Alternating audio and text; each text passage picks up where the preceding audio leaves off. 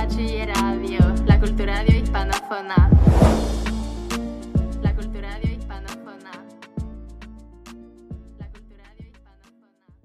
Abuelo, ¿puedes contarme de nuevo la guerra civil española cuando eras pequeño?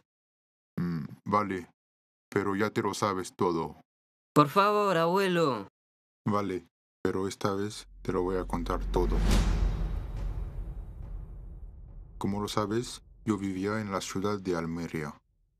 Todo empezó el 17 de julio de 1936, cuando la guerra estalló.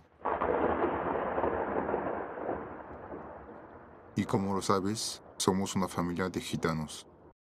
Sabíamos que no era nuestra guerra, que no nos posicionamos para defender ningún bando.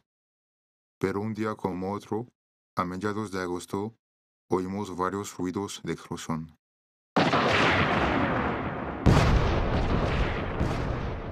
Era el ejército de los nacionalistas que bombardeaban nuestros campos de gitanos por razones puramente ideológicas y racistas.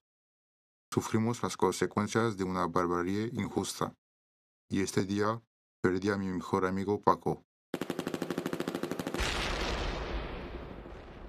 Con mi familia tuvimos que exiliarnos para huir de los nacionalistas. Me acuerdo de que a veces dormíamos afuera incluso los días de lluvia.